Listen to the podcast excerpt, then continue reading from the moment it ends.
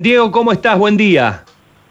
Sergio, les pido mil disculpas, realmente estoy contra reloj y por ahí estoy intentando atender a todo el mundo, pero estoy un poco complicado. ¿Cómo les va? Buen día. Lo entiendo.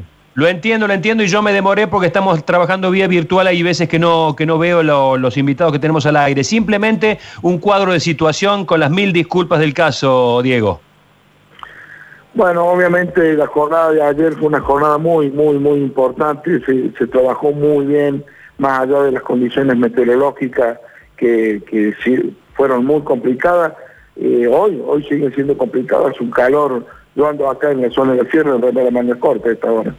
Eh, pero se hizo un trabajo muy importante en lo que es la zona de Carlos Paz, y Independencia, todo lo que es atrás del cementerio, barrio los inquilinos, gracias a Dios quedó todo contenido, ya se ha metido hoy con las primeras luces del día gente para hacer perímetro y asegurar bien todo que no vayamos a tener reinicio.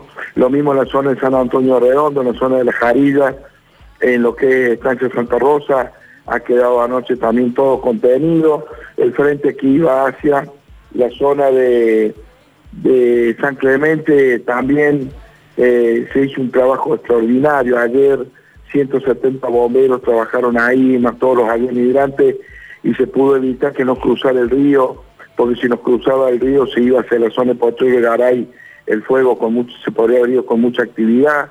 Nos queda un frente no muy amplio en la zona de, de Alta Gracia, que también se lo está trabajando ya, con dos aviones migrantes trabajando ahí y 60 bomberos.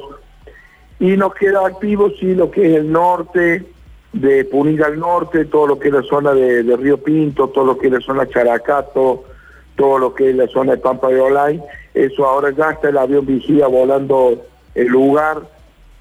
Así que, que por suerte eh, creo que la jornada es mucho mejor que, que las que hemos tenido en estos últimos días. Bueno, listo, un panorama completo, Diego, y esperemos nosotros estamos haciendo lo imposible, como si pudiera depender de nosotros, de que llueva, que creo que esa va a ser la gran, el gran alivio para todos ustedes. Sí, en realidad nosotros seguimos planificando todo para poder terminar estos incendios, más allá de que a ver si entra o no algo de frente húmedo a la provincia. Ojalá llueva realmente en la zona eh, serrana, pero para que realmente rinda y sirva tiene que ser superior a los 15 milímetros, porque si no está todo muy, muy seco. Si tenemos una tenue llovina o algo así, dentro de una semana volvemos a tener riesgos extremos de incendio de nuevo en Córdoba.